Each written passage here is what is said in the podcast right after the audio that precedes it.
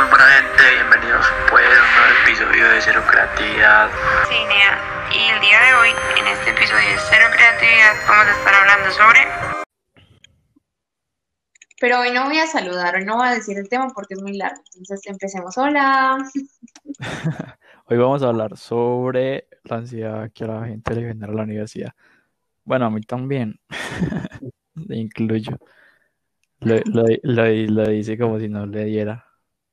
A ti sí, a ti sí. Se, no- se nota, tú dirías que se nota. No, para nada. Pero bueno, el día de hoy tenemos una invitada, entonces vamos a dejar que nuestra invitada se presente por sí sola. Ángela, preséntate. Hola, buenas noches a todos. Estoy pues muy contenta de colaborar con ustedes en el podcast. Mi nombre es Ángela Medina, soy estudiante de Derecho y nada, espero que les eh, guste mucho el tema del que vamos a hablar hoy porque siento que es un problema general de todos los estudiantes.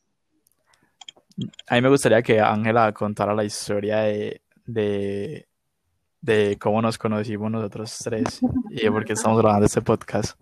Es muy Por interesante. favor. Ah, bueno, listo de una. Pues resulta que un día yo estaba viendo Instagram y em, en una zona de recomendados me salió un podcast que decía Cero Creatividad. Entonces, pues nada, de, de una yo le di seguir y ese día estaban subiendo historias como de retos de sus seguidores. Antes de, de subir el reto como en la pregunta, en la cajita de preguntas, yo pues miré los podcasts que habían grabado antes y demás y me pareció muy chévere. Entonces yo dije, no, está súper chévere. Y les dije que les escribieran Alex Tóxico. Nos puso de reto. Pero no se pudo porque en serio tenían unos niveles de toxicidad demasiado altos como para hablar de otra, de una u otra manera. Entonces no se pudo hacer el reto, pero en compensación pues me ofrecieron colaborar y yo contenta. Pero contemos por qué no hicimos el reto. Cuéntanos, Ospi, tú por qué tú no quisiste hacer el reto. Porque yo no lo quise hacer porque Ospi no lo quiso hacer. Ah, no, yo no, yo no lo quise hacer porque, porque si los, niveles de toxicidad alcanzaban niveles muy altos, ah, yo se iba a contar la historia, a mí no me importa. Pues yo, yo, yo con la pelada, pues no es que ya hemos acabado demasiado bien, por no decir que lit- literal nos dejamos de hablar. Entonces, eso fue, eso fue hace como un año. Entonces, no, hace un año, hace dos años, ¿cierto? Hace dos años. Antes, Ni siquiera, yo creo que hace como dos años y medio. Sí, fue hace como dos años y medio, entonces van dos años y medio desde eso. Entonces, hablarle sería como generar conversación, generar conversación, generar problema. Y, y no, lo- no necesito ese tipo de inconvenientes en este momento. Y no fue porque, porque yo le podía escribir a cualquiera de mis otros ex y todos son muy parchados en realidad.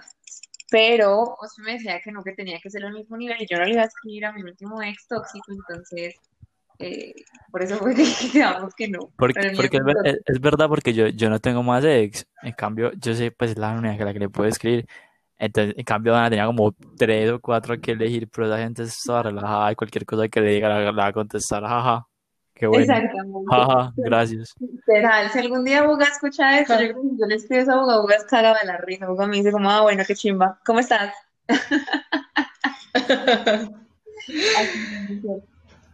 Y esas eran las razones por las que no se pudo hacer el reto. Exacto. Entonces, Ángela, ¿qué, qué podcast has escuchado? Pues, ¿cuáles de los podcasts has escuchado? Porque yo no sé si los he escuchado todos, porque son demasiados. Sí, son bastantes, pero es que yo soy muy fan de escuchar podcast, entonces empecé con el que más me llamó la atención y fue como el de chismes y otras cosas más. Entonces yo dije, no, pues a ver de qué, de qué hablan ahí. Y me gustó como la manera en la que abordan los temas, entonces fue muy chévere. Luego fui lo del reggaetón, eh, y el último que escuché fue el de, mm, el antepenúltimo, el de la industria musical.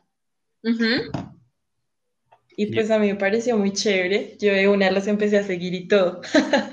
Ay, qué linda. Para que vean que estamos ampliando fronteras, o sea, Sí, los saludos de la calera Cundinamarca, interdepartamentales.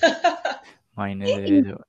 Desde la, desde justamente en el podcast de, el último podcast que tuvimos ayer, estábamos discutiendo que, que no, pues que nos parecía muy excéntrico como, como había crecido el podcast, porque, porque si los escuchas desde la calera, nosotros pensábamos que nos escuchaban desde allí de, de Itagüí, y nos, nos escuchaban desde otro departamento, entonces fue como muy bonito, como Sí, que nos llenó el corazón. Sí. Ay, no, qué bueno, en serio, pues que hayan progresado con el podcast. Yo pienso que nació como una iniciativa para afrontar la cuarentena y miren en lo que está pues terminando. Qué bueno eso. La verdad es que sí, el, el podcast nació como una manera de yo pasar una tusa y Ospi entretenerse hablando conmigo. Literal, ju- justamente se le estaba hablando a, a alguien que me preguntó por el podcast. Yo le dije, pues la verdad, aparte, nada, empezamos a. Lo peor es que empezamos hace cuatro meses, es que no, no fue hace un mes, fue hace cuatro meses que empezamos. Y lo peor es que hemos grabado seguido. Y fue como, no, pues la verdad queríamos pasar la cuarentena y ya. Se quedó, se volvió un hábito. Exacto. Y ya es divertido. ¿Qué? Y más con esta cuarentena eterna. No vamos a salir nunca de acá. Ospi y yo estuvimos hablando de eso, no me acuerdo si fue ayer o antes de ayer, que yo le decía a él y yo, no vamos a salir de acá hasta diciembre, tenlo por seguro.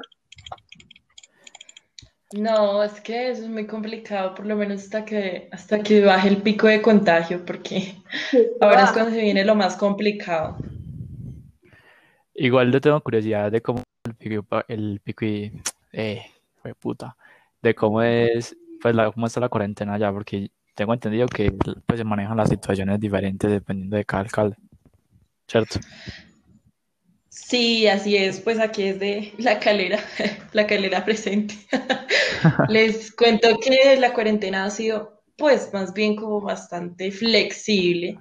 Em, pues uno sale por número de cédula, ¿no? Pero hay ciertos establecimientos de comercio, pues, que no la piden. Entonces es como más sencillo adquirir cosas y digamos que no hay como tanto control policial. Eso no me enorgullece porque, pues, pese a que en la calera no ha habido mucho contagio, sí tenemos frontera cercana con Bogotá y pues allá está el mayor eh, número de contagios, entonces pues es preocupante un poco porque aquí hay mucha población pues mayor, entonces pues se prestaría como para mucho contagio, pero yo no sé, estamos a la merced prácticamente de Dios porque no ha habido como mucho contagio. Máximo, en todos estos cuatro meses han habido como 43 contagios y no estoy mal, porque no sé, no sé por qué no nos hemos contagiado, la verdad. Pero bueno, Pero a mí me pareció un, fe- un fenómeno interesante, 43 casos en cuatro meses diciendo frontera cercana con Bogotá, a mí me parece curioso. sí. De hecho, es que no sé, las estadísticas a veces no son muy claras, entonces pues también se me ha hecho como muy difícil acceder a ellas. Pero eso cuando hubo el primer contagio, no, eso fue el boom del municipio, pues aquí todo el mundo se conoce con todo el mundo y que quién era, que cuándo, que cómo, que si fue un supermercado, que si habló con el vecino, entonces pues no, ya, eso fue un chisme terrible, pero después como que ya, ya bajaron las, ya bajó la marea. Igual, igual, igual yo creo que se, se nota que tanto crece la vuelta cuando uno empieza a encontrar gente cercana a uno que se contagió o le, o le ha pasado algo así. Porque, por ejemplo, cuando, cuando esto empezó era como, ah, yo no conozco a nadie, no conozco a nadie que haya contagiado. ¿Quién ¿Y le tú dio conoces eso? todavía a alguien? Claro, ¿Sí, a quién? cono- conozco como a cuatro personas que le ha dado. Eh, yo, yo voy a contar esa historia porque igual no creo que la, que la escuche, entonces la voy a contar. Adelante, adelante. La, la, pues una de las mejores amigas de mi hermana es concejal de Itagüí. Ángela, ¿sabes, sabes dónde queda Itagüí? Sí, sí, yo, yo cuando fui a presentarme a la Universidad de Antioquia me quedé en Itagüí. A lo mejor. Ah, ah, has estado por acá. Claro, yo estoy el año antepasado ya presentándome. Yo sueño con estudiar en la Universidad de Antioquia. Qué ¿Y qué chimba. ¿Y por qué, no, por qué en la Universidad de Antioquia tan lejos, teniendo a Ah, Bogotá lado? porque sí, yo pues siempre, a, a mí siempre me ha gustado mucho Medellín y lo que pasó fue que yo me presenté a la Universidad Nacional aquí de Bogotá, pero al ver que había tanta gente para la seccional pues de Bogotá, mm, yo me estaba hablando con un amigo que vive en Medellín y él me dijo, oye, ¿por qué no te presentas a la Universidad de Antioquia? Mira que eh, pues es pues sencillo entrar y no sé qué. Y yo le dije, pues listo de una, entonces me voy para allá. Me fui con mi mamá, compré los tiquetes y llegué allá a la Universidad de Antioquia, presenté mi examen y me quedé en Itagüí. Pero no entré porque yo ya estaba averiguando apartamento prácticamente. Yo tenía un pie en Medellín y otro aquí en la carrera. Y cuando me llegaron los resultados de me tenía que sacar 73 puntos y me saqué 71. Entonces, Uy, pues, no entré. Uy, qué rabia no sacar ese puntaje. Sí, no, yo lloré demasiado, pero bueno, entendí que de pronto mi destino no era en una universidad pública por ahora. De pronto en el posgrado. Qué vuelta, te hubiera tenido de vecino aquí en Itagüí. Ay, no, Dios mío. Seguramente no subiera, no, yo estaría sufriendo allá, imagínate en cuarentena, no sé, y lejos de la familia y, y sola, no, muy triste. No, yo no me Sí, imagino cómo horror. pasan las personas solas. No me lo imagino. Más que yo allá no tenía familia, o sea, no tenía, solo tenía un amigo y eso, porque mi familia en realidad es pues de aquí de Cundinamarca y pues de la costa, entonces no, no tenía nadie a quien recurrir. Qué vuelta. Lo importante es que estás feliz estudiando, ¿cierto? Sí, no, pues entré ya, ya entré a la universidad que tenía que entrar porque, pues sí, yo no había dado la oportunidad, en una privada, pues no es que me enorgullezca mucho, pero pues me siento feliz dentro de ella porque es una posibilidad que muchas personas no tienen y la agradezco demasiado. Y ya estoy feliz estudiando el arte del derecho. Yo la, yo la verdad me siento orgulloso y a la vez no tan orgulloso de estudiar en una universidad privada. De hecho, estuvimos hablando con Dana de eso también en un podcast, de por qué no nos enorgullecíamos de nuestra universidad. Exactamente. O sea, qué, qué bonito estudiar y qué fortuna estudiar en una universidad privada, pero qué desgracia estudiar en EAFIT como universidad privada. Mi mamá me, me dijo que si yo quería vivir en Medellín, porque no me metía a la de AFIT, pero no sé por qué nunca, como que, como que nunca le tomé como mucho el interés, pero bueno. Mm. EAFIT, EAFIT es lo mejor en Hasta que algunas cosas. cuarentena. Hasta que empezó la cuarentena era la mejor universidad. Bueno, la verdad, o sea, yo quiero mucho mi universidad y me encanta, pero cuando era presencial, en el sentido de que el campus de AFIT yo creo que es el mejor campus de todo Medellín. Más que lo es. no, pues sí, o sea, es chiquito, pero de verdad que es el mejor campus. Yo amo el campus de AFIT, yo nunca había pasado tan rico en, un- en una universidad, pero, pero, o sea, han manejado las, como las cosas en la pandemia muy mal, pero como súper poco humanos, como pensando en ellos como empresa y no pensando en los estudiantes, en, pues en las, entonces, los dos hablamos sobre eso en un podcast quejándonos de la universidad. Que ni siquiera sé cuál era el tema de ese podcast, me olvido.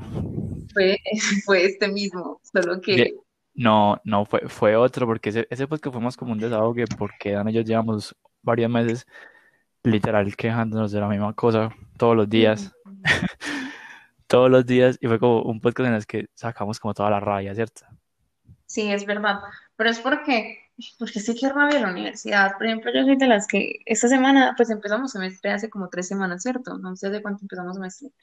Y, y son muy mamones y, y siento que, que no es como tan la universidad que yo decidí la semana pasada no volver a estudiar para las clases o estudiando de más, porque los profesores ya no ven eso, ya simplemente es como la nota y ya, chao. Hasta ellos ya están aburridos de esta virtualidad, entonces, ah, yo también me aburrí, entonces hago cualquier cosa menos la universidad.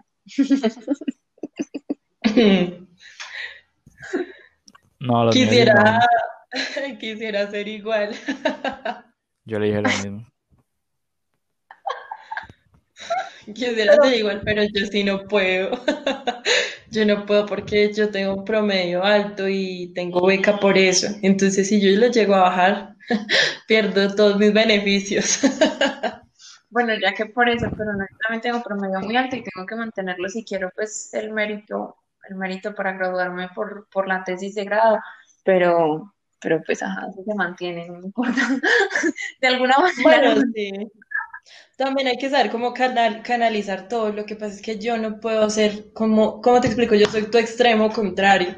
Yo soy una persona que que se estresa demasiado por, por pequeñas cosas porque yo todo le tengo que meter prácticamente el alma. Entonces, cuando no puedo hacer las cosas como bien, me frustro demasiado. Digamos, yo empecé a estudiar la semana pasada y ya tengo una crisis de ansiedad el viernes donde dije que ya no quería estudiar más que porque escogió esta mierda, que ya no quería nada.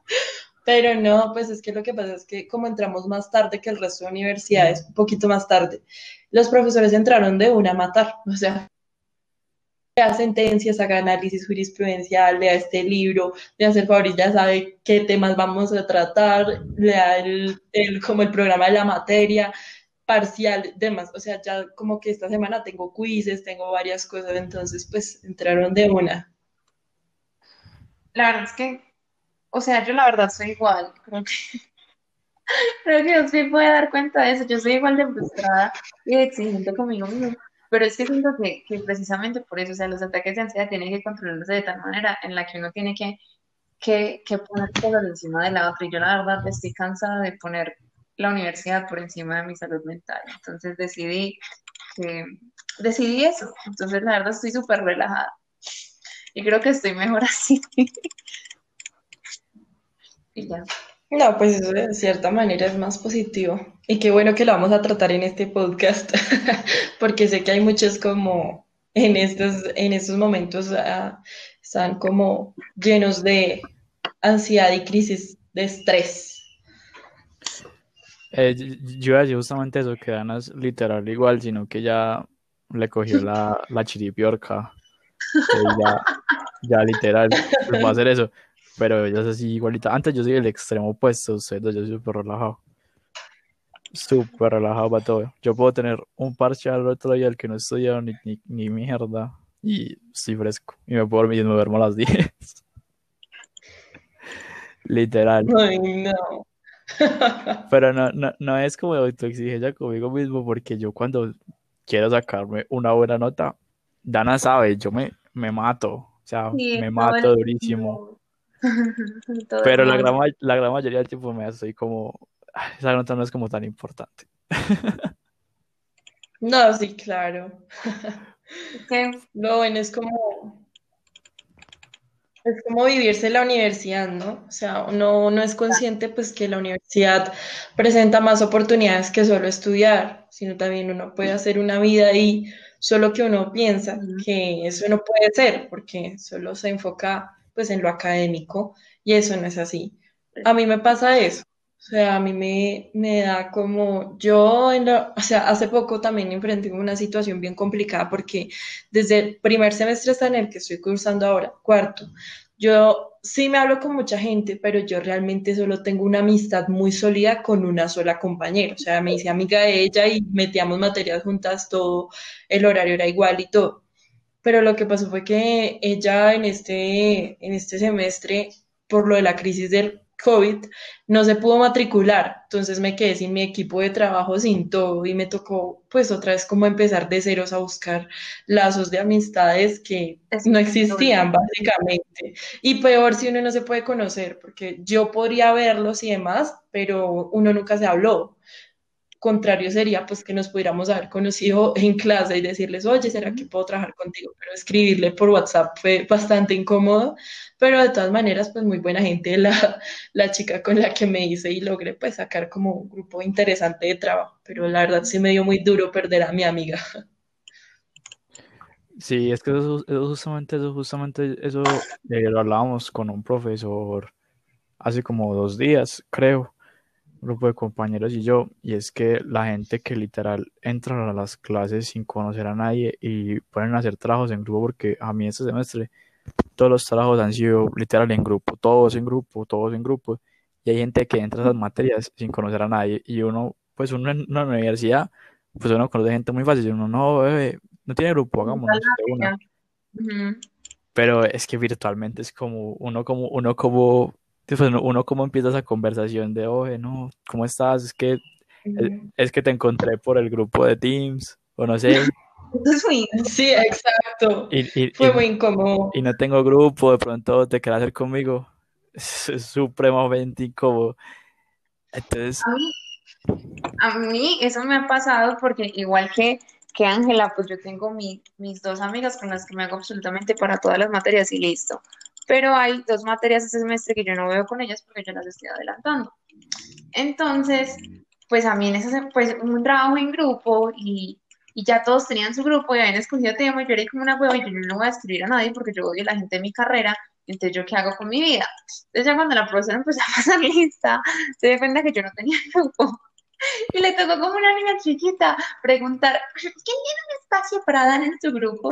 La verdad, o sea, yo aprendí a relajarme con esas cosas. Desde que empezó la cuarentena he tratado de darle lo menos importancia a las cosas que tengan que ver con la universidad. Yo creo que me hubieran pasado eso en la presencia y hubiera llorado, literal, de- del sentirme sola y que la profesora tuviera que preguntar quién tenía un cupo para mí. Pero en estos momentos, la verdad, como que me da igual. Uno aprende a superar eso, yo creo. No, sí, a mí me dio una vergüenza, pues es que lo que pasa es que la chica y yo, no o sea, yo sí sabía quién era, yo estoy segura que ella también sabía quién era, quién era yo, pero nunca habíamos hablado, más allá de preguntar, oye, ¿cuál es la fecha para el parcial? Listo, ya se acabó ahí, fue ni hola ni chao, o sea, solo en concreto. Pero para escribirle fui como una terapia, yo como le digo a esta vieja que si me puedo hacer con ella, qué vergüenza, yo dirá que soy una interesada. Y no, pues yo, yo le dije como, oye, ¿cómo estás? Mira, lo que pasa es que perdí a mi amiga. ¿Será que yo puedo trabajar contigo para estos y estos, estas materias? Mira que pues yo me di cuenta que la estamos viendo juntas, entonces a ver si podemos trabajar. Y ella fue como súper buena gente, eso sí, ¿para qué? Porque hay gente que es más mierda, pero no, ella fue súper, Sí. súper buena gente. Me dijo, oye, sí, tranquila, entiendo, no sé qué, qué embarrada que tu amiga se haya salido, ella era muy buena, no sé qué. De una trabajemos juntas. Y eso me alivió demasiado porque yo dije, no, ahora me van a quedar sin equipo de trabajo. Pero bueno, menos mal. Resultó fácil. Tuve como suerte porque hay personas que de verdad les toca como durito para eso.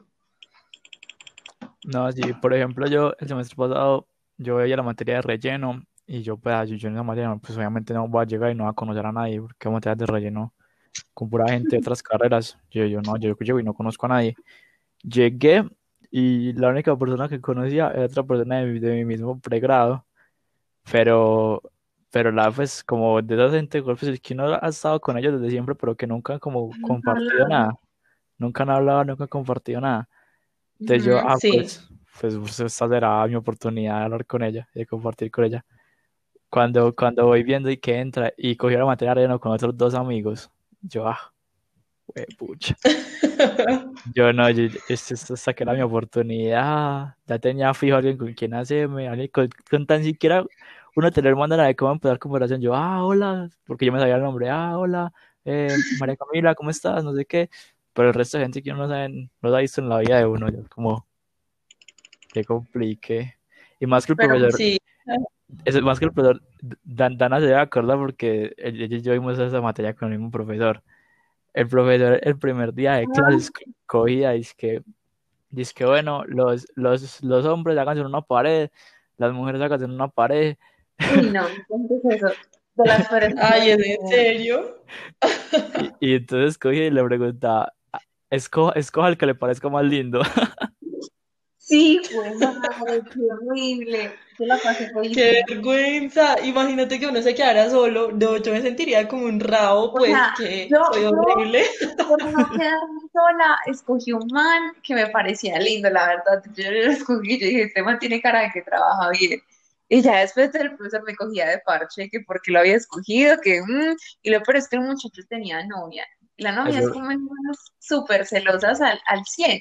Los- siempre, siempre. Entonces yo le escribía para el trabajo y me contestaba con una nota de voz y la novia es que amor, amor, ahí detrás. Y yo como no hace falta, amigo, yo solo lo necesito para el trabajo. Ay, cálmese, pues. Sí, lo, lo, lo bueno fue que no me escogieron de último. Yo me sentí todo realizado ese día. Yo, Oh. no me escogieron de último. Pero al final la hija toda pata cogió y el profesor dijo, es que bueno, tienen la oportunidad en este momento de intercambiar parejas. Y la hija me cambió. Literal, me, inter- me intercambió por otra vieja. Yo creo que si la, la dinámica hubiera sido distinta, digamos que los hombres escogieran a las más guapas, yo sí hubiera quedado de últimas. Yo también, tenlo por seguro. yo digo, ese, No, qué es muy vergüenza. pato. Y lo peor es que se, se burló de uno todo el semestre por lo que uno escogiera, por lo que uno escogiera ese mismo día. Ay, qué vergüenza. sí, Qué la verdad, sí, me da una rabia, maldito loco. No, a mí no. Pues yo no he tenido como esas experiencias así muy similares, no, nunca, pero qué gracioso, de verdad. No, no pensé que en la universidad pasaran esas cosas. Solo por los- materias de relleno. Porque lo, lo es después- sí, Pero por fuera, súper fuera de lugar. ¿Escuchan muchos clics? sí. Sí, Ok, perdón. ya, tranquila. Si no quedan hasta escribiendo la tesis mientras habla con nosotros. Ah, qué, qué buena práctica. Yo me podría concentrar, es una cosa o la otra. Yo la verdad siento que yo tengo la necesidad, como de siempre que estoy haciendo algo, tener que hacer otra cosa al mismo tiempo, porque si no, como que me estreso, como que me siento que no puedo. sí, yo también, la verdad, a mí también me pasa. O sea, tiene que ser como, bueno, si viendo una película, al mismo tiempo tengo que tener el celular. Estoy, no sé, haciendo cualquier otra cosa, que tener música. Eso es verdad. Y eso me parece insoportable de... No mentira. Abre tema para el nuevo podcast. eh, jóvenes polifacéticos. Multitasking. Ay, ¿sabes qué? Deberíamos hacer un podcast de, de manías de la gente. Oye, ¿sabes? Es buen tema porque eso es muy común. Sí, todo el mundo tiene su cosa, tiene como su, su tic raro. Sí, sí. Todo el mundo tiene su vaina rara. Ángelo, como coméntanos cuál es tu tic, cuál es esa cosa que tienes que hacer sí o sí todos los días, ¿Yo? si no te ¿Qué estresas. cosa que, que tenga que hacer todos los días? Yo creo que ver, ver mi, mi serie favorita, que me la he repetido como unas ocho veces, va a sonar muy a señora, pero no importa. Tengo que ver un capítulo así sea de Betty la Fea. Me gusta mucho. No sé por qué. No me pregunten por qué. De Bali. Nosotras tenemos una amiga que también es súper viciada a Betty la Fea. Hasta insoportable.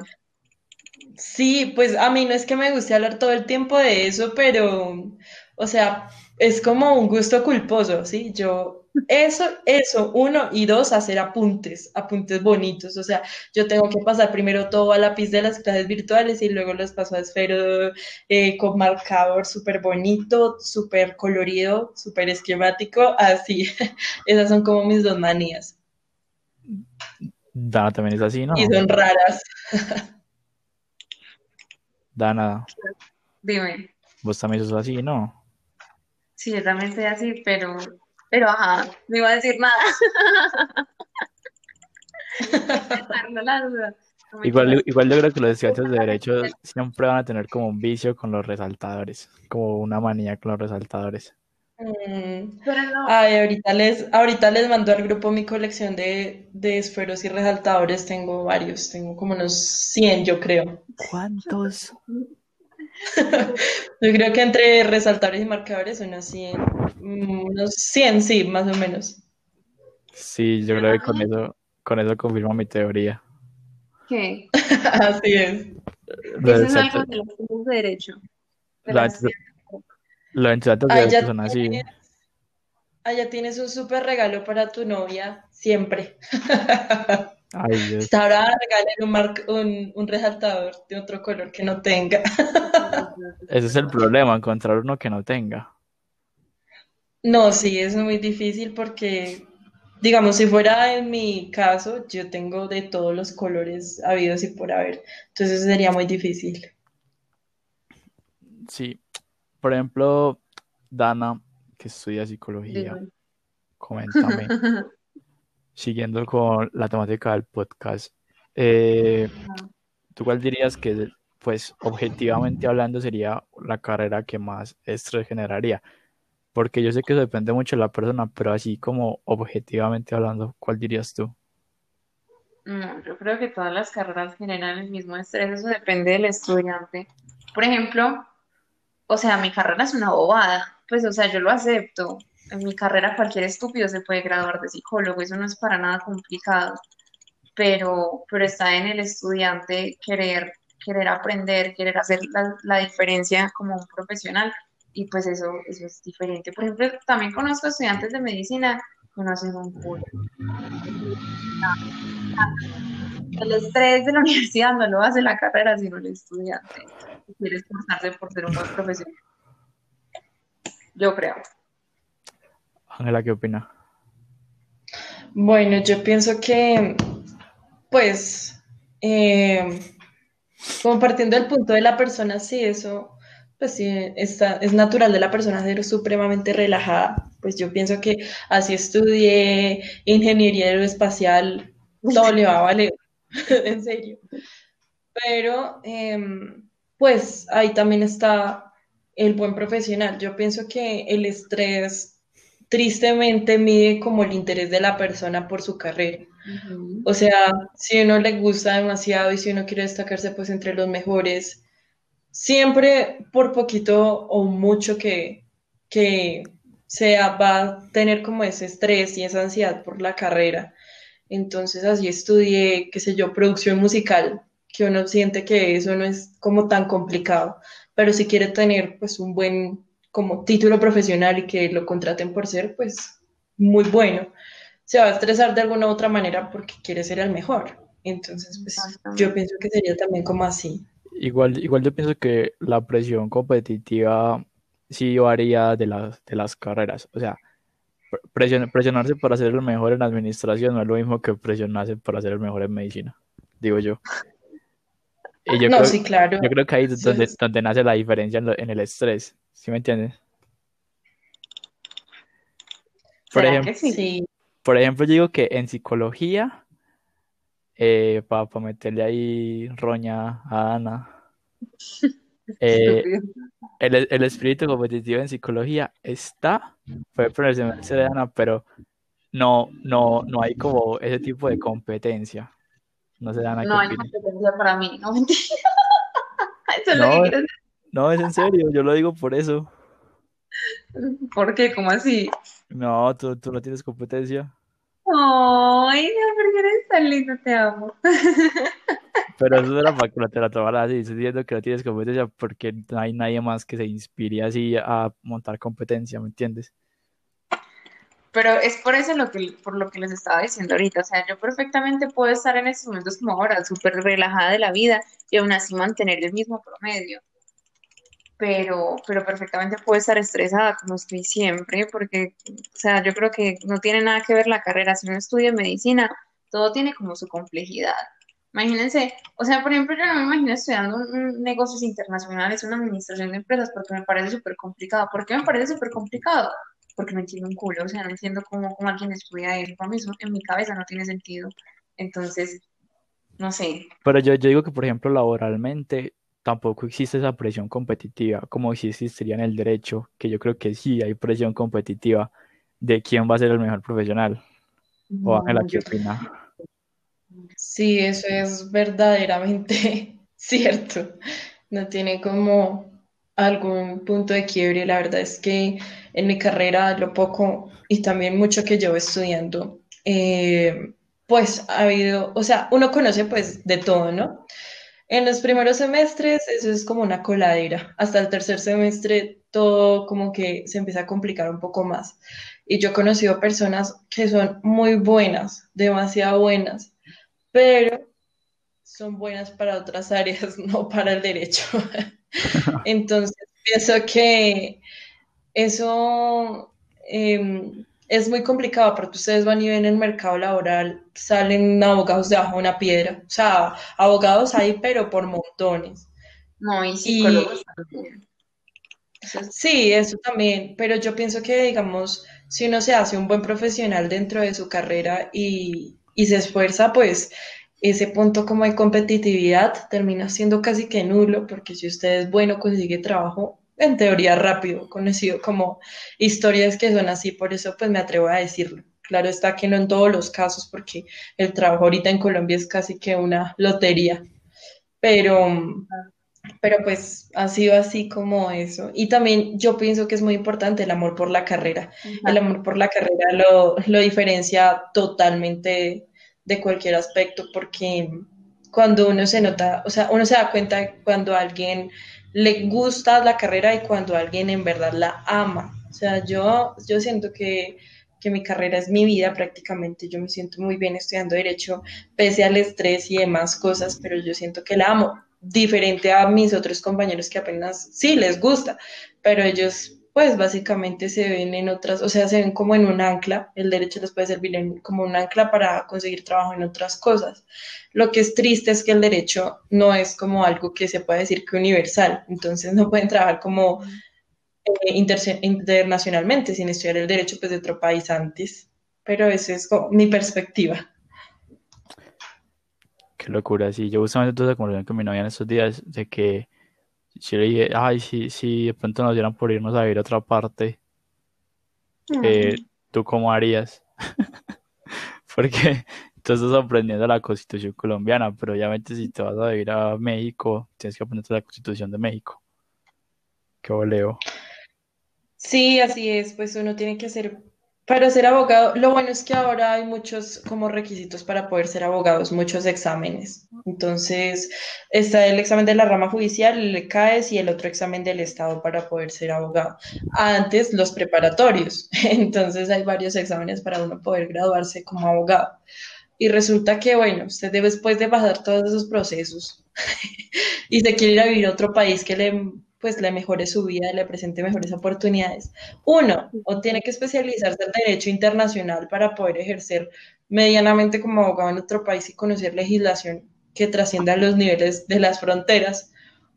O dos, ponerse a estudiar el derecho al cual se va a ir para poder ejercer, certificarse allá, hacer carrera otra vez y pues ser abogado en Australia y en Colombia. Y eso porque el derecho es una carrera que toca estudiarla todos los días. Todos los días sacan leyes, todos los días cambian, todos los días derogan, todos los días hacen negocios, contratos. Pero, ¿se fue Ángela? ¿O se le cortó? Se le cortó. Ah, ¿Esto qué? Bueno, esperemos a que vuelva. De todas maneras, yo sí quería decir que creo que la competitividad en, en el, en el como espacio laboral es, fácil de vencer, en el sentido de que, por ejemplo, supongamos, yo como, pues yo ya llegué a un punto en el de la, de la carrera en el que entiendo que si estudio todas las ramas de la psicología, no voy a llegar a ser buena en nada. O sea, y eso me parece muy estúpido en la psicología. ¿Para qué vas a coger un profesional y le vas a dar todas las ramas y las escuelas de la psicología si al fin y al cabo va a salir al mercado laboral a hacer solo una? Entonces vas a, una, vas a saber hacer todas, pero no vas a saber hacer ninguna bien. Entonces yo digo que uno tiene que hacerse también espacio en el, en el, pues, en el mercado laboral. Por ejemplo, yo sé que yo las materias que tengan que ver que no tengan que ver con nada de psicoanálisis, yo ni les paro bolas. O sea, por ejemplo, ay, que voy a ver cognitiva. Yo como profesional, si en algún punto me quiero desarrollar como psicoanalista, ¿qué hago yo con mi vida aprendiendo del cerebro? O sea, a mí eso me, me va a valer verga en algún punto. Y estoy gastando energía y estoy gastando espacio en mi cerebro de algo que en el mercado laboral no me va a servir. Entonces yo creo que uno tiene que hacerse bueno en lo que quiere hacer. Así la universidad te imponga aprender todo. En algún punto no te va a servir. Exacto. Lo, mismo pasa en economía cuando a uno le dan a, a escoger, por ejemplo, la línea de negocio en la que no, en la que no se quiere enfocar. Obviamente, como la economía engloba tanto, muchas cosas, uno tiene que estar muy consciente de todo lo que pasa. Pero dependiendo de lo que uno se quiera dedicar, pues le da más relevancia a una cosa que a otra. Así como tú dices de que uno, tiene que obligarse de las otras cosas, pues como que no.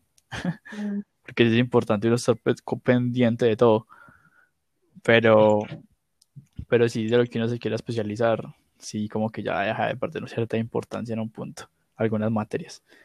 Por ejemplo, una, una que veo de economía internacional sirve, pero a mi opinión es como muy básica.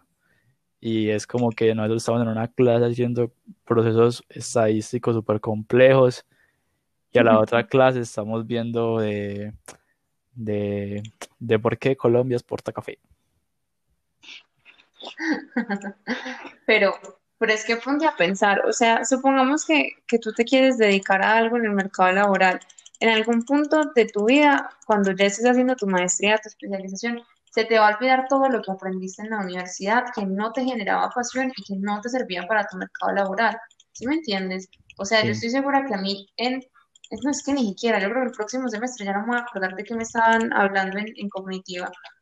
Entonces, uno está ahí gastando, creo, es que de pronto en, otras carreras es mucho más fácil decir como, ay, pero es que es bueno uno saber de todo un poquito, pero es que en psicología no, porque no es bueno saber de todo un poquito porque todo se contradice entre sí, entonces a ti de qué te va a servir algo que se contradice a lo que tú te quieres dedicar, no, pues entonces no te sirve para nada, Simplemente no te sirve y no le para bolas y ya, no, uno se hace espacio en el mercado laboral especializándose en lo que a uno le gusta desde el principio, porque uno sale, imagínate, el 90% de los psicólogos salen y ¿qué hacen? Montan su propio consultorio en la página de Instagram, dicen, ay, atiendo, atiendo terapia, vengan aquí a mi casa, en la sala tengo un sofacito donde se pueden sentar y les doy terapia.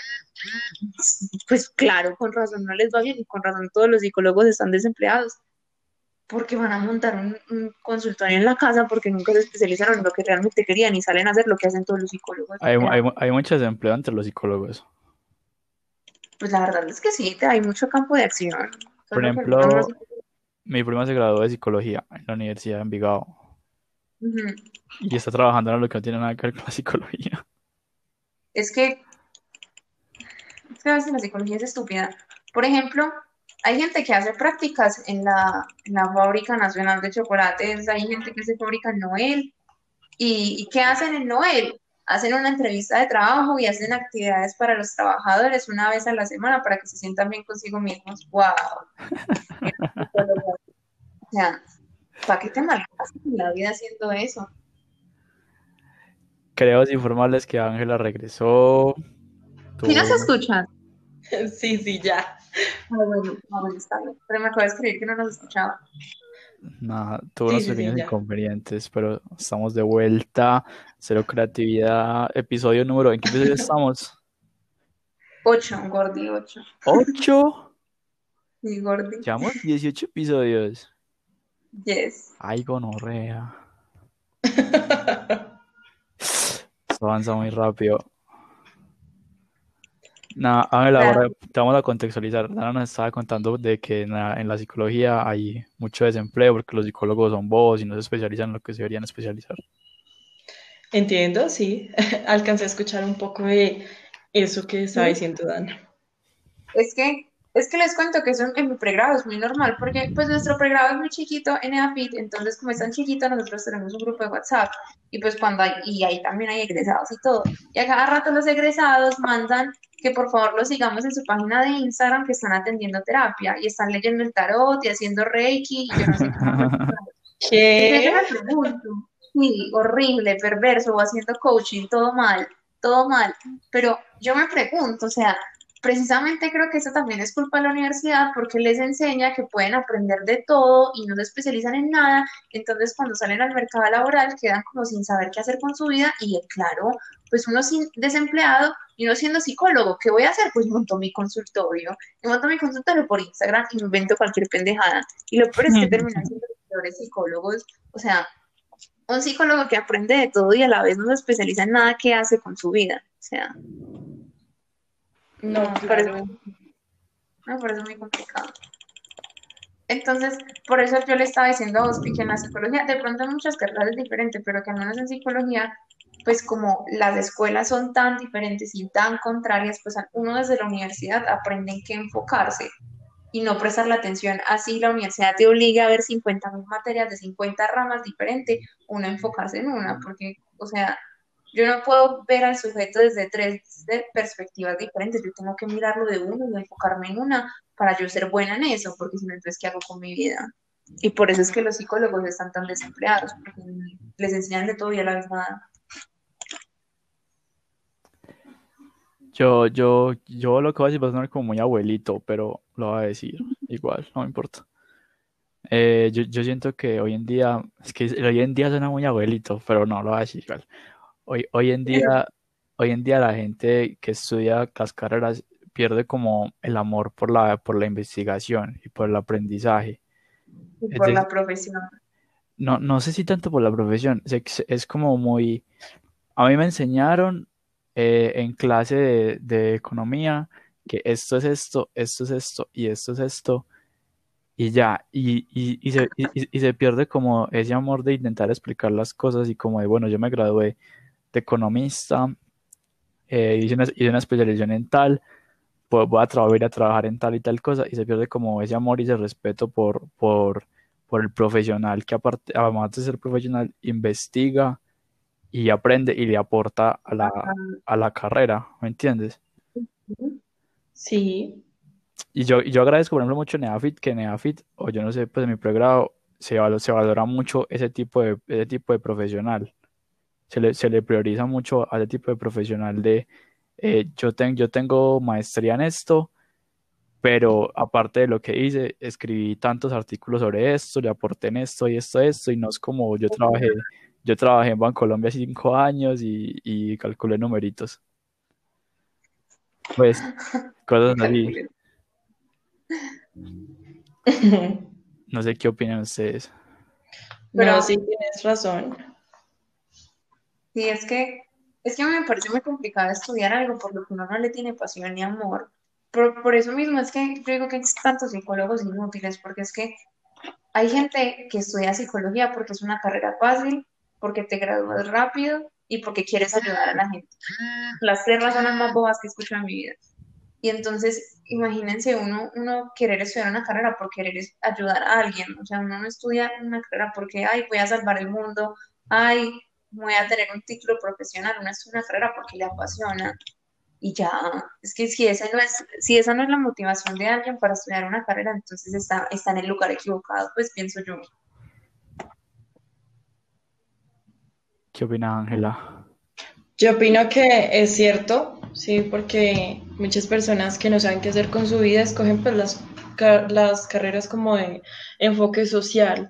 Entonces, que si una psicología, un derecho, mm, y, y carreras así, ¿no? En serio. Entonces, yo he conocido personas que, que más allá de solamente ir a clase, que a veces incluso ni van, eh, Solo lo hacen es por tener un título profesional y luego trabajar en algo que probablemente les paguen un mínimo y ya, listo, con eso viven.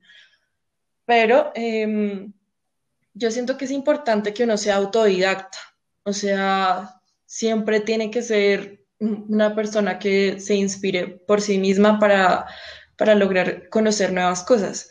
Digamos, a mí me ponen a estudiar algo de eh, el Estado Social de Derecho. Acabo de terminar esa tarea. Digamos que es como eh, busque qué es el Estado Social de Derecho. Eso es una tarea muy colegio, ¿sí? Como, ¿qué es tal cosa?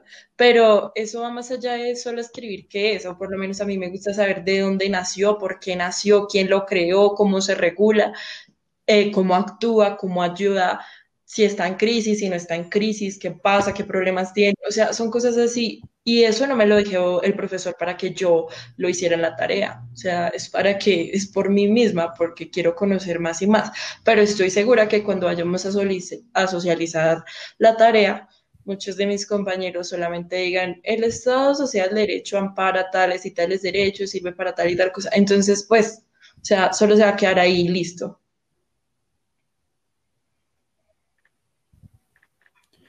Es que, es que, o sea, al estudiante de ahora le hace falta ese espíritu, lo que decíamos, investigativo de querer, es que es eso, la pasión. Pues es que yo no, me imagino una persona, no es que, bueno, sí me la imagino porque existen y, y hay mi carrera, estudiando por las razones más bobas una carrera que, que es tan bonita. Pues a mí mi carrera me parece muy bonita, me parece preciosa, a pesar de, de lo mucho que odio todo, pero, pero me da mucha rabia que no se la tomen en serio, porque es una carrera importante, así me vale verga y todo el mundo me "Qué carrera tan inútil, me parece pendejos. porque uno no puede estudiar psicología y pretender salir a dar terapia y jugar con las otras personas sin uno saber qué está haciendo. Uno puede hacer mucho daño. Y eso una- es, eso es muy peligroso, eso es muy peligroso. Caer en manos de un mal psicólogo es muy peligroso. es, es muy peligroso porque es que uno literalmente, uno termina siendo también un asesino, uno siendo cómplice de un homicidio, de un suicidio de una persona, uno también es un asesino porque es que uno tiene el deber de, de hacer algo. Y, si, la gente que se gradúa de psicología pensando que eso es un chiste, salen a dañarle la, la vida a la gente. Por ejemplo, yo tenía, ay, es que se sabe este caso, yo tenía un, un, un que le estaba ayudando como a, con nivelación escolar. Y, y es como, como un niño, es que si es un niño, tiene 14 años, que tiene como este toque religioso de, de que yo creo en Dios y todo lo que hago es pecado y si pienso malas cosas, entonces estoy siendo un pecador y, y X y Z, y él estaba en proceso psicológico, pues yo empecé a hablar con él y él estaba en proceso psicológico, pero la psicóloga, o sea, no le paraba literalmente bolas. Hubo un punto en el que me decía como, no, es que yo tengo estos pensamientos, que no sé qué más, y a veces en las noches me golpeo la cabeza como para intentar sacarlos de mí. Y la psicóloga no hacía nada. Y yo me pregunto, o sea, uno cómo puede tener un paciente en ese estado tan grave y uno estar súper relajado de la vida, esperando a que el pobre muchachito se termine suicidando o matando a alguien. Pues es que yo no entiendo. Entonces, no sé. Nos desviamos total del tema, ¿cierto? Sí. Sí. No, sí, eso tiene que ver.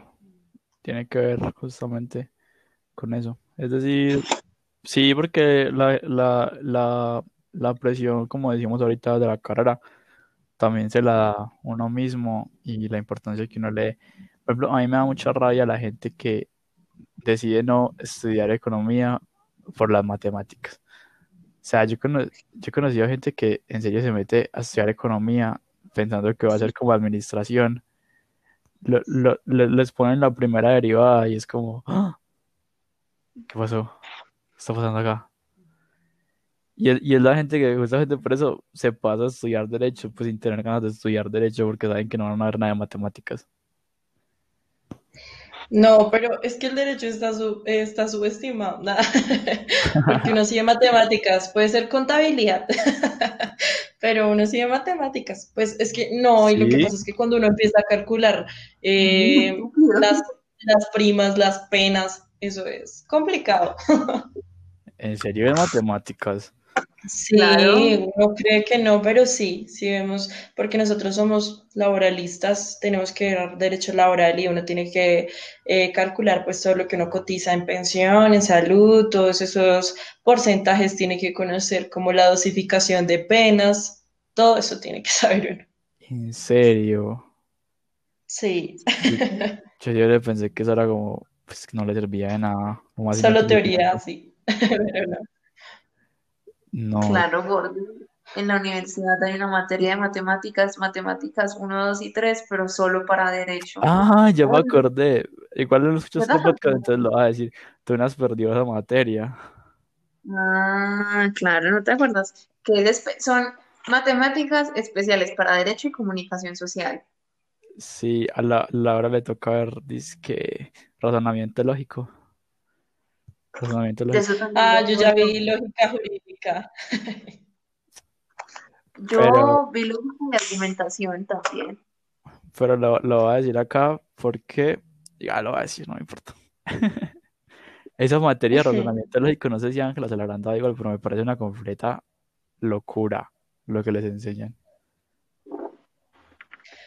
Sí, a mí me dictaron lógica jurídica y es con el orden de las palabras, uno tiene que calcular como si este argumento terminó mal, usted tiene que volver a calcular, cada, cada letra significa un número y ese número tiene que ver con el razonamiento de la otra persona, entonces entre más exacto sea, más cierre esa brecha, pues de que uno no tenga un buen argumento. exacto, es ¿Qué? es súper loco, súper loco, no tiene nada de sentido la puta materia. Ah, bueno, yo, sí- yo sí vi lógica de argumentación, pero humana, o sea, no con numeritos. O sea, pues no se me parece como peligroso uno como medir como cuan- cuan- cuantitativamente un argumento, ¿no? Pues es peligroso, me, me imagino yo. No sé. Yo la verdad pienso que esa materia es un desperdicio de tiempo. No, de verdad, usted en un, en un juicio no se va a poner a calcular si el argumento del juez es igual a 3 más 4 más números romanos igualado su argumento, que por eso se lo denego. O sea, eso no tiene sentido.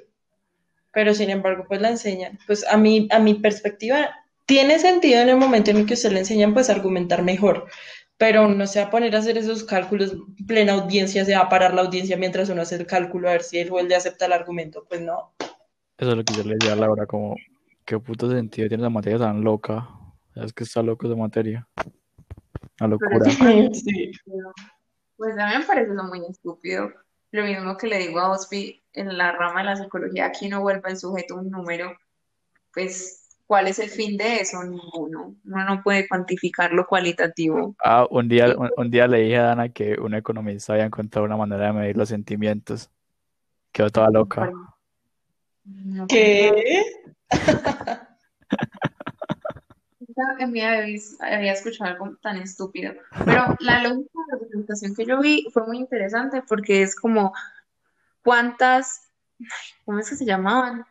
Las premisas, qué premisas llevan a qué tipo de hipótesis y de conclusiones. Entonces, por ejemplo, uno tiene si A entonces B, luego entonces C, que eso es muy divertido. Y lo que uno calcula de ok. P, Q, R, S, eso me parece lo mejor. Yo me esa materia. El concipio, el raciocinio, eh, las, la unión de las dos premisas. Sí, yo también lo vi en lógica. Solo que con números. A mí sí no me fueron a ver nada de eso. ¿Para qué eso? Lo chévere de la economía es que es una ciencia tan exacta. Eso es lo chévere. Mm, es, no, la, la economía es una ciencia exacta. Antes eso es, eso es de los inconvenientes de la economía, porque a veces, a veces la gente intenta comparar la economía con la física, con la química, y, y el problema con eso es que cuando uno hace un experimento en un laboratorio, eh, uno encuentra resultados exactos.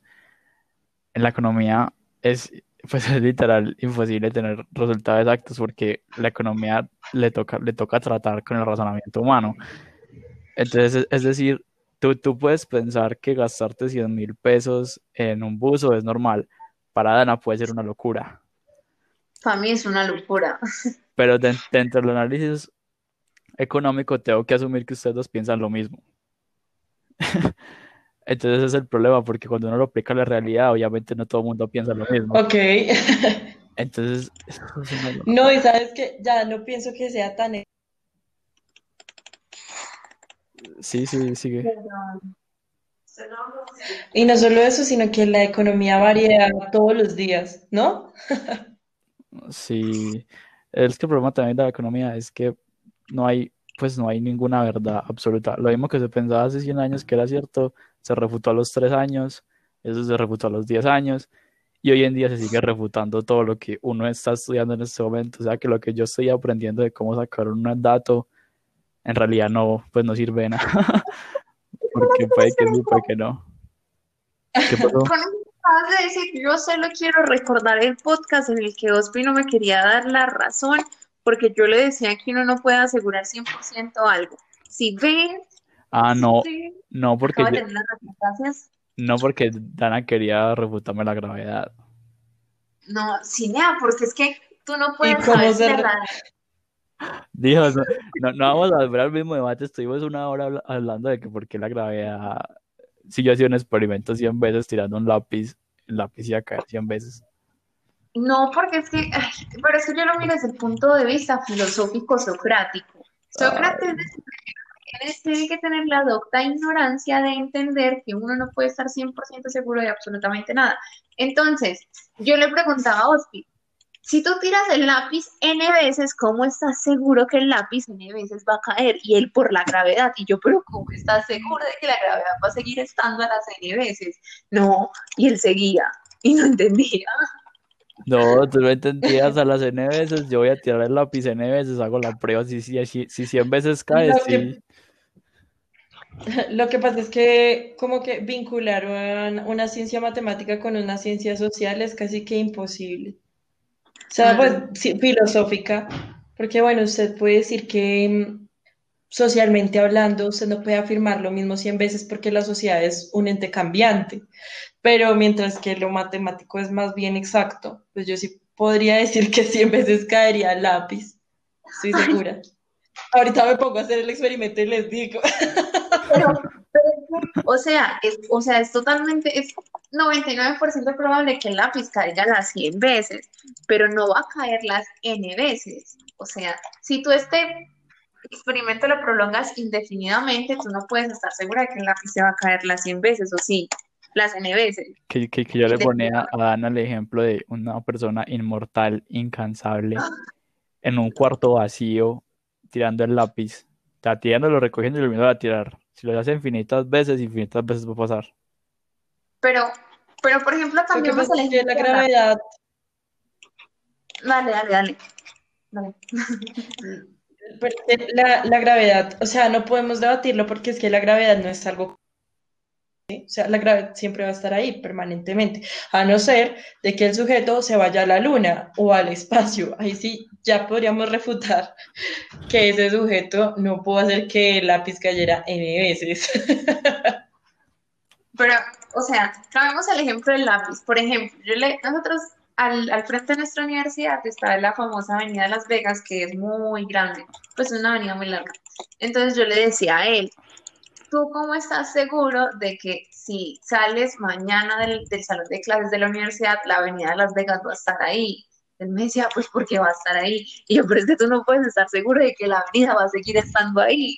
Porque, porque uno no puede estar 100% seguro de algo. Pero es que otro ejemplo, pero todo lo que me dijo partió del ejemplo de la gravedad, de decirme que la gravedad no era segura. Pero es porque él, él- o sea, él puede que sí y tengan razón que la gravedad no vaya a dejar de existir, lo que quieran, pero el concepto matemático tampoco es una verdad pura. Por el hecho de que esté numerizada no significa que vaya a ser 100% así siempre. Entonces es lo que yo le estaba tratando de Es explicar que, a él. es, es- es que, es que de hecho hay, hay una manera de uno saber incluso de, de calcular el destino de las cosas. No, eso no se puede hacer en la vida. Se puede hacer, hay una manera de calcularlo.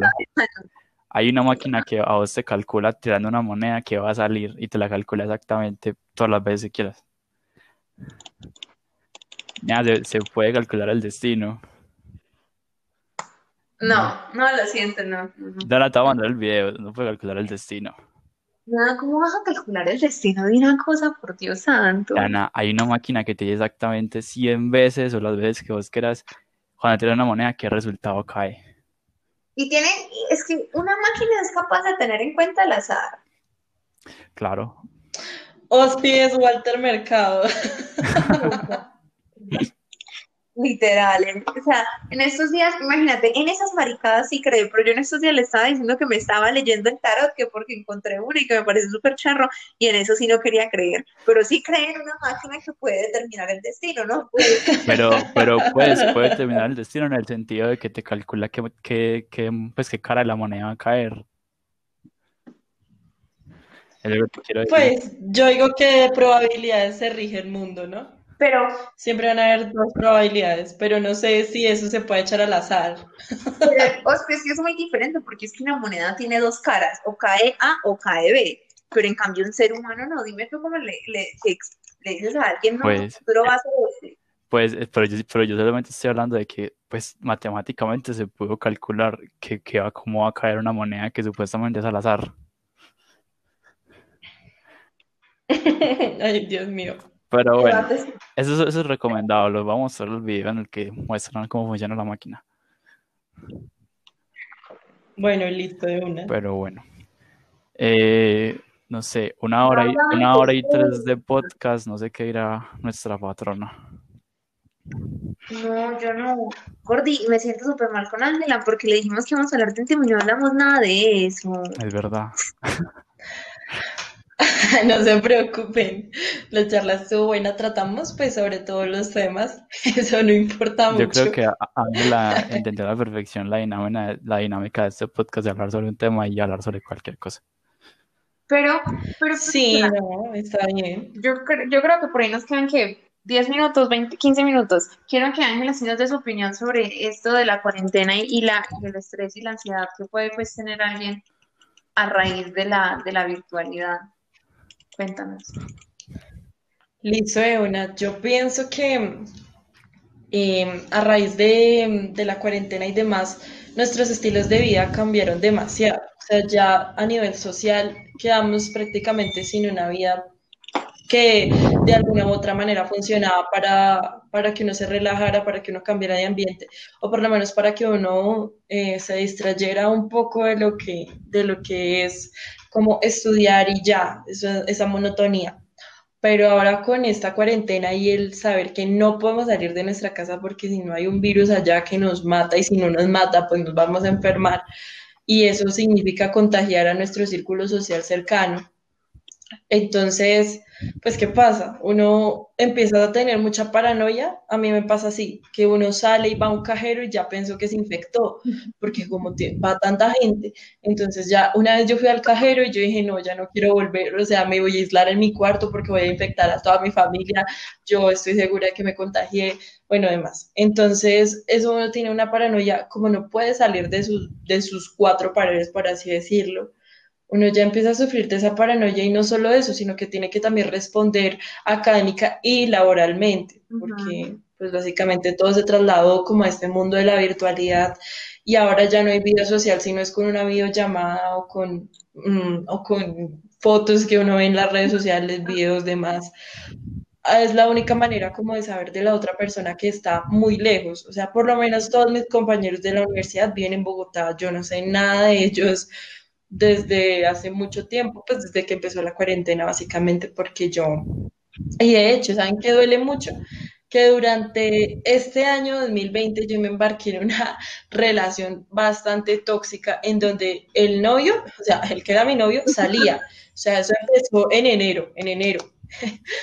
Y yo no, yo no lo hacía. Uno, porque estaba muy, muy ocupada. Y dos, porque básicamente por evitarme como problemitas. Ustedes saben que si yo salgo aquí en un pueblo, bueno, no sé, si ustedes salen en un pueblo, eso se presta para muchos malos entendidos. Entonces yo no quería tener problemas con él. Básicamente porque a mí, o sea, el hecho de tener que viajar a Bogotá, bueno, yo estoy como a 40, 50 minutos de Bogotá.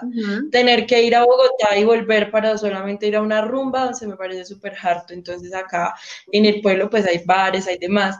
Y eso pues sucedía que, digamos, uno sale y pues todo el mundo se enteró. Entonces así, para que entiendan mi dolor, el fin de semana que declararon eh, cuarentena pues voluntaria en Bogotá, pues también se extendió como al municipio. Pero ese fin de semana era como la última vez que todo el mundo iba a poder salir, ¿no? Yo había terminado esa relación ocho días antes. Y como no había salido en todo ese tiempo, o sea, desde prácticamente enero, febrero salí hasta marzo, o sea, ese último fin de semana. Y cuando ya hice planes para ir a otros bares en Bogotá los otros próximos fines de semana con mis amigas que tenía súper abandonadas, empezó la cuarentena y no las volví a ver, no, nada. O sea, imagínense mi dolor, ahí se los dejo todo.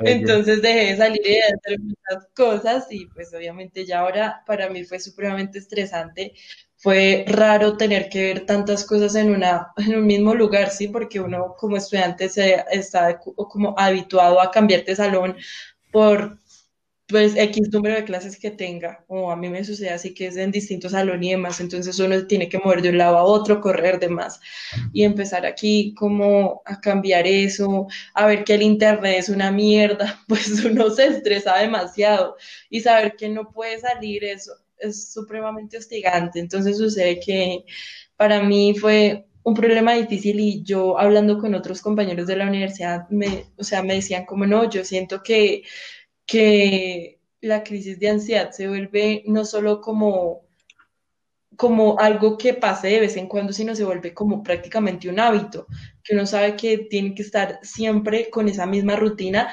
hasta que el gobierno diga que ya no más que podemos volver a nuestra vida de antes, retomar esa vida que dejamos abandonada de alguna u otra manera. Y es que eso Entonces, pues yo siento que esta virtualidad lo que ha hecho, pues básicamente ha sido más, o sea, si antes era uno indiferente y tenía círculo social, pues más amplio, ¿cómo será ahora que se habituó más como a estar encerrado, como estar en un ambiente más como frío, por así decirlo, lejano de sus personas que considera cercanas? Entonces yo pienso que los índices de indiferencia podrían alzarse un poco. ya uno acostumbrado pues a esto. Yo pienso que de pronto pues se podría mantener aunque ya pudieran salir. Yo, como le dije a Ospi, pienso que nosotros en Colombia estamos condenados a la desgracia mientras se hable de salud mental. Porque por más, o sea, esto va a sonar horrible, pero yo tengo que ser sincera y aterrizada. O sea, por más que la gente se sienta ansiosa, por más que la gente se sienta deprimida, por más de que esto le esté afectando, en este país no hay las herramientas para entender la ansiedad y la depresión en una situación como esta. O sea, simplemente no las hay. Primero porque la misma, las mismas personas que tienen esos ataques de ansiedad y que tienen depresiones, ni siquiera primero son capaces de reconocerlas o de aceptar que necesitan ayuda psicológica. Y segundo, porque no hay las herramientas para uno tratar una depresión o una ansiedad que en Colombia es imposible. Por ejemplo, tú que te sientes así, dime tú que, a qué recurrirías. O sea, ¿qué harías tú cuando te sientes así? No, uno recurre básicamente a lo que, o sea, tras de que el, el sistema de salud es bien paupérrimo aquí en Colombia, eso uno. Acceder a un psicólogo es prácticamente imposible. Y a un buen psicólogo, pues imagínate, casi que, casi que de otro mundo. Exactamente. Entonces, por más uno accede como a, a, tratar de lidiar con esos problemas, pues por uno mismo, mirando tutoriales en YouTube que nos sirven para un rao, meditando puede que ayude, pero no, no, no, no es tratar el problema es, es aprender cómo a vivir con él y eso no es sano. A mí sí me parece que es sano, o sea, porque, porque es que no hay otra solución. Por ejemplo, imagínate tú que te sientes así, ¿tú qué, qué opciones tienes? Ninguna, porque lo peor es que hay líneas de atención de salud mental las 24 horas, o al menos aquí en Medellín las hay. Por ejemplo, la, la UDA tiene una, una línea de salud mental las 24 horas abiertas con psicólogos especializados en el tipo de problema que tengas. Pero entonces imagínate cuántas personas en Medellín saben eso. Yo creo que ni el 10% sabe que eso existe. Sí. Por las personas que están en la universidad y eso. Por eso, entonces es muy complicado y yo creo que aprender a vivir con el síntoma me parece que es la mejor opción de todas. Y yo soy partidaria de eso, porque es que nosotros como psicólogos no vamos por la vida curando a las personas. O sea, nosotros no somos médicos que tienen, por ejemplo, una persona tiene un dolor de cabeza, bueno, venga, yo le doy una pastilla para el dolor de cabeza y váyase, y se, y se le pasa en una semana. El, ser humano, o sea, emocionalmente no funciona así. O sea, yo no puedo decirle, ven a terapia tres, tres semanas y te prometo que a las tres semanas vas a estar curada. Yo, por ejemplo, yo soy de las psicólogas que soy partidaria que la cura no existe. Uno tiene que ayudar al paciente a aprender a vivir con el síntoma, porque como darle la esperanza de que se va a curar y que no va a volver a recaer nunca en una ansiedad o en una depresión, es, es mortificarlo más, es enseñarle que, que, de pronto eso está mal, que el sufrimiento está mal. Y yo creería que no, yo creo que es muy a la vida humana y muy necesario tanto como la felicidad. Entonces, no sé. Exacto, o sea, por lo menos eso es algo que yo desconozco, ¿sí? O sea, digamos, yo nunca he podido acceder a un buen profesional en materia de psicología y eso que en mi universidad también hay atención psicológica, pero es que básicamente uno, primero, siempre siente como cierto temor de contar sus cosas a un desconocido, uno, y dos, pues uno piensa que eso es algo que no tiene como tanta importancia, ¿sí? Que uno piensa que la depresión es como más importante que una crisis de ansiedad, o por lo menos a mí me pasa así. Entonces yo siento que de pronto en algún momento, cuando yo ya no tenga tanta presión encima, ya voy a estar bien y eso no, es, no va a ser nunca así, porque si yo quiero vivir sin presión, no voy a poder hacer nada en mi vida, o sea, básicamente. Entonces sí, yo, yo pensaba que de pronto sí se podía erradicar de alguna otra manera, pero bueno, es importante también acceder a un profesional para que le diga, mire, usted no se va a mejorar, pero aprenda a vivir con eso para mejorar su calidad de vida. O sea, eso yo no lo sabía, por ejemplo. Pues que, y es que, o sea, el hecho de que tú me digas si quieres encontrar un profesional, yo creo que nunca la vida, o sea, yo, yo creo que uno tiene que tener mucha suerte en la vida para encontrarse con un buen profesional. Por ejemplo, o sea, yo soy una persona extremadamente ansiosa, pero a niveles mal, pero mal. Y siempre había estado en, terapia con la psicóloga del colegio, que con el uno, que con el otro. Y la verdad, todos eran como, no, vamos a hacer este proceso para que te cures. La ansiedad no se cura. O sea, dime tú cómo le dices a alguien, deja de sentirte ansioso. No, pues gracias. O sea, gracias. sí, gracias. ayuda. Hasta que en el mundo yo no sé si alinearon los planetas y logré dar con Andrés, que Andrés es, es mi análisis, yo lo adoro con mi vida, y él en- exactamente me enseñó eso, o sea, el aprender que uno no se cura y que uno tiene que aprender a vivir con el síntoma y que dejar de luchar contra ello es muchísimo mejor que, que sí, dejar de, de como de suprimirlo, porque imagínate tú qué haces con tu vida 10 años con una depresión, suprimiéndola y suprimiéndola y diciendo, no, pues voy a curarme, no, ya no me voy a sentir depresiva, no, hoy me voy a levantar de la cama y le voy a echar ganas. Pues gracias, o sea, ¿qué estás haciendo ahí? Estás suprimiendo una depresión que al fin y al cabo te va a terminar es matando. Y, y es muy peligroso no decirle a alguien que se va a curar o decirle a alguien te voy a mandar ciertos antidepresivos para que en una semana ya empieces a dormir bien. Es muy complicado. Uno tiene que enseñarle al paciente. Yo creo que el punto de un psicólogo es enseñarle a su paciente a ser independiente con el síntoma, es decir, que aprenda a cómo manejarlo, que aprenda y tenga las herramientas para sufrir bien. O sea, eso suena horrible, pero, pero sufrir bien, o sea, el, el saber que, bueno, tengo una crisis de ansiedad, ok, voy a manejarla de esta manera y todo va a estar súper bien.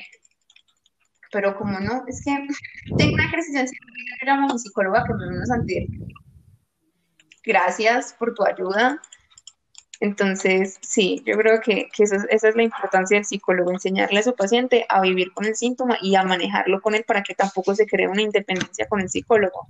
Psicólogos que son muy buenos y que lo que hacen es que, por ejemplo, no, ve, yo soy tu psicóloga, entonces cada vez que tengas una crisis de ansiedad, porfa, me llamas, estoy las 24 horas para ti. Imagínate cómo aprende un paciente a vivir con sus síntomas y el psicólogo está ahí siempre encima cada vez que lo necesite. Eso también es muy grave. No sé, la psicología es muy complicada, pero, pero sí, ya hablé mucha mierda, perdón. No, tranquila. Ospi, danos tu opinión. Os es Eh, súper tallado con estos temas. no, porque es que la verdad no, no, como no, no me gusta hablar a veces cuando no, no, no puedo hablar desde la, desde la empatía. Como que si siento de cualquier cosa que vaya a decir, lo estoy diciendo sin empatía. Y, y, y Dana, Dana sabe que es verdad, porque cuando hablamos de estas cosas es como, ah, ya. ¿Cierto? Sí, es verdad. Pues es que Ospi queda, por ejemplo, yo a Ospi le doy muchas charlas estúpidas y Ospi yo creo que sabe de psicoanálisis lo que yo sé de tanto escucharme a mí hablar de eso. Pero, pero él es como, como, como bueno. Qué bueno que me cuentes, pero, ajá, ¿qué quieres que haga yo con eso? Estoy, estoy como, ¿qué? ¿Qué dijo? Se le cortó. Que qué bueno que me cuentes, pero ¿qué quieres que haga yo con eso? Yo creo que ese, ese debe ser lo que Ospi piensa cada vez que yo le cuento mis cosas. No, aprendo. Son cosas que se me quedan grabadas, como en el podcast que hablamos con Vale. Se me Sí, quedan pero guardadas cosillas. sí, es verdad. Pero sí, igual yo creería que, o sea, yo le daría esos consejos a, a las personas que tienen ansiedad, que han tenido crisis de ataques de pánico en estos tiempos de, de pandemia. Yo creería que, que lo mejor es aprender a vivir con ello. Es que, Y es que también hay gente que, que no, no está acostumbrada a convivir consigo, pues consigo mismo, convivir con la soledad. Y, y es eso, que, eso le pasa a mucha gente, de, de gente que literal 24/7 se la pasaban rodeados de personas, o sea, literal. Si no, si no estoy con mi amigo, estoy con mi novio. Si no estoy con mi novio, estoy con mi hermano. Si no estoy con mi hermano, estoy con no sé quién. Y, y, aprend- y aprender a convivir con, un- pues, con uno mismo y con la soledad es, es una cosa muy complicada. sí, Sí, así es. incluso, pues yo creería que también es el, el contexto social colombiano. Por eso yo digo que estamos destinados a la perdición, porque por más que la gente sienta ansiosa, deprimida, X, Y, Z, o sea, Colombia no tiene la estructura socio social para, para tener sujetos que estén preparados para esto. Por ejemplo, sí, en Europa ha sido mucho más fácil para las personas. Yo leí en esos días un artículo que explicaba por qué en Europa, cuando la cuarentena pasó, había sido tan fácil, porque en Europa la gente no depende todo el tiempo del otro. Acá en Colombia, o sea, ustedes saben lo que le pasa a un adolescente acá Medellín, donde un fin de semana no salga, se deprime. O sea, es como, ¡ah! un viernes en la casa, ¿qué es esto? Entonces, por eso es tan complicado, porque somos tan, tan dependientes del otro, de la familia, de, de los amigos, que, que no aprendemos a, a, vivir solos y por eso es que se da tantos estos problemas de salud mental y precisamente por eso ya luego no sabemos ni cómo manejarlos. Entonces, es muy complicado así. Eso es cierto. Sí, aquí en Colombia hay una estructura médica para acceder a un sistema de salud digno, pues mucho menos a uno psicológico, imagínate. Y eso es muy duro, o sea, la, la que, las personas que tienen EPS acceder al, al psicólogo es muy difícil porque las citas que dan a psicología son literalmente para casos extremos. Y, sí. Y pues uno tener que, que, ya estar en un caso extremo para poder ir al psicólogo me parece muy grave. Por ejemplo, yo en estos momentos que estoy haciendo mi tesis, estoy criticando mucho el hecho de que haya un psicólogo para 50 o por cada que 2.500 personas en una cárcel. O sea, y que lo peor, les dan asistencia psicológica y psiquiátrica cada dos meses. Yo que soy una persona normal y tengo que ir a terapia cada semana, bueno, creo que normal, tengo que ir a terapia cada semana. O sea, imagínense una persona que tiene el peso encima de haber cometido un crimen, porque también son seres humanos, de, de tener un trastorno mental porque cometió el crimen, porque todo eso antecede a una historia y tener que esperar dos meses, y eso que de buenas, para ser un psicólogo me parece muy grave, muy grave. Sí. Tienes mucha razón, sí. A Dana le indigna la psicología. A mí me indigna la psicología en Colombia. O sea, yo creo que es muy inútil. No, porque estudiando psicología es lo más inútil en este país. A nadie le importa. a ti, querida, a ti te importa. A mí me importa, baby, pero yo no funciona solita. Ajá. Uh -huh. Ay, Dios santo bendito. Bueno, ahora sí podemos cerrar. Perdón, yo solo quería que Ángela pudiera hablar del tema que quería hablar. Yo la verdad me voy feliz con que Ángela nos, nos sintió la misma sensación que, por ejemplo, yo siento, eh, pues desde los primeros podcasts, que es como que a veces uno tiene cosas por decir y como que no, no tienes espacio para decirlas. Así es. Entonces, me voy contenta porque hablamos sobre todo y, y, y, hablamos, que es lo importante, que es lo que menos he hecho yo en esta cuarentena, hablar. Cuando quieras vuelves. Nosotros, la verdad, somos súper abiertos con eso. O sea, hay gente, por ejemplo, yo hay gente que nos graduamos del colegio con la que yo no hablaba hace dos años y pico que nos graduamos. Y aún así la pasamos súper bien en el podcast. Somos súper abiertos a eso. Si quieres volver también puedes volver. Ay, claro que sí, yo encantada de volver, ustedes solo avísenme. Eso sí, como con un mes de antelación, porque como vivo en un pueblo interdepartamental. Es verdad, el capítulo de hoy lo deberíamos llamar interdepartamental. me acabo de mandar cómo podríamos llamarlo. Démosle el honor de ponerle el nombre a ella. Deberíamos empezar a hacer eso siempre, como que el invitado tenga el honor de poner el nombre del podcast. Sí, es verdad. Que, y pues además de que escogen el tema, porque nosotros nunca escogimos el tema, la verdad. Ah, sí. ¿No? No. Dejamos que nuestros invitados hagan lo que quieran, la verdad. Somos súper hermosos. Pero qué bueno. Es que lo bueno de eso es, de este podcast, es que no es encasillado, ¿sí? O sea, yo he, he oído otros podcasts y, y, no, y no le dejan como a la otra persona, pues, en decir, es decir, al invitado como esparcirse, hablar de otras cosas. Entonces, qué bueno poder encontrar uno que sí. Sí, aquí puedes hablar de lo que sea, literal. Si tienes, un día quieres hablar de algo, dinos. Y si, y si no sabemos, si no sabemos, aprendemos. Eso es verdad. O sea, hay cosas de las que hemos escuchado que no tenemos ni idea. Por ejemplo, en la, el, el podcast pasado sacamos uno sobre Twitch. Yo en mi vida había descargado Twitch. Es más, me lo descargué mientras hacíamos el podcast. Y fue súper divertido aprender sobre eso. Me gustó mucho. Tengo que escuchar el último podcast para aprender sobre Twitch, porque no tengo ni idea. Sí, hay algunos podcasts que son muy educativos, otros que son una mierda. Pues, no, no, no, es que sean una mierda, sino que son poco educativos. Como el que hicimos Dana y yo, cuando Dana decía que Juan Luis Guerra era colombiano. Ay. No. ¿Qué? Es más, yo les juro que si andas tu vida por pensar que Juan Luis Guerra es caleño, yo decía sí. Yo les juro que yo pensaba que Juan Luis Guerra era caleño. No. O sea, hemos tenido podcasts así y hemos tenido podcasts en los que nos hemos dado cuenta que nuestro invitado es el hijo de un cantautor súper famoso y súper reconocido y nos dimos cuenta en vivo. Fue como, ¿qué? Del tecladista de Kraken. O sea, quedamos como, ¿qué? Ah, el- en mi universidad, el baterista de Kraken es el director de la orquesta de rock. Qué locura.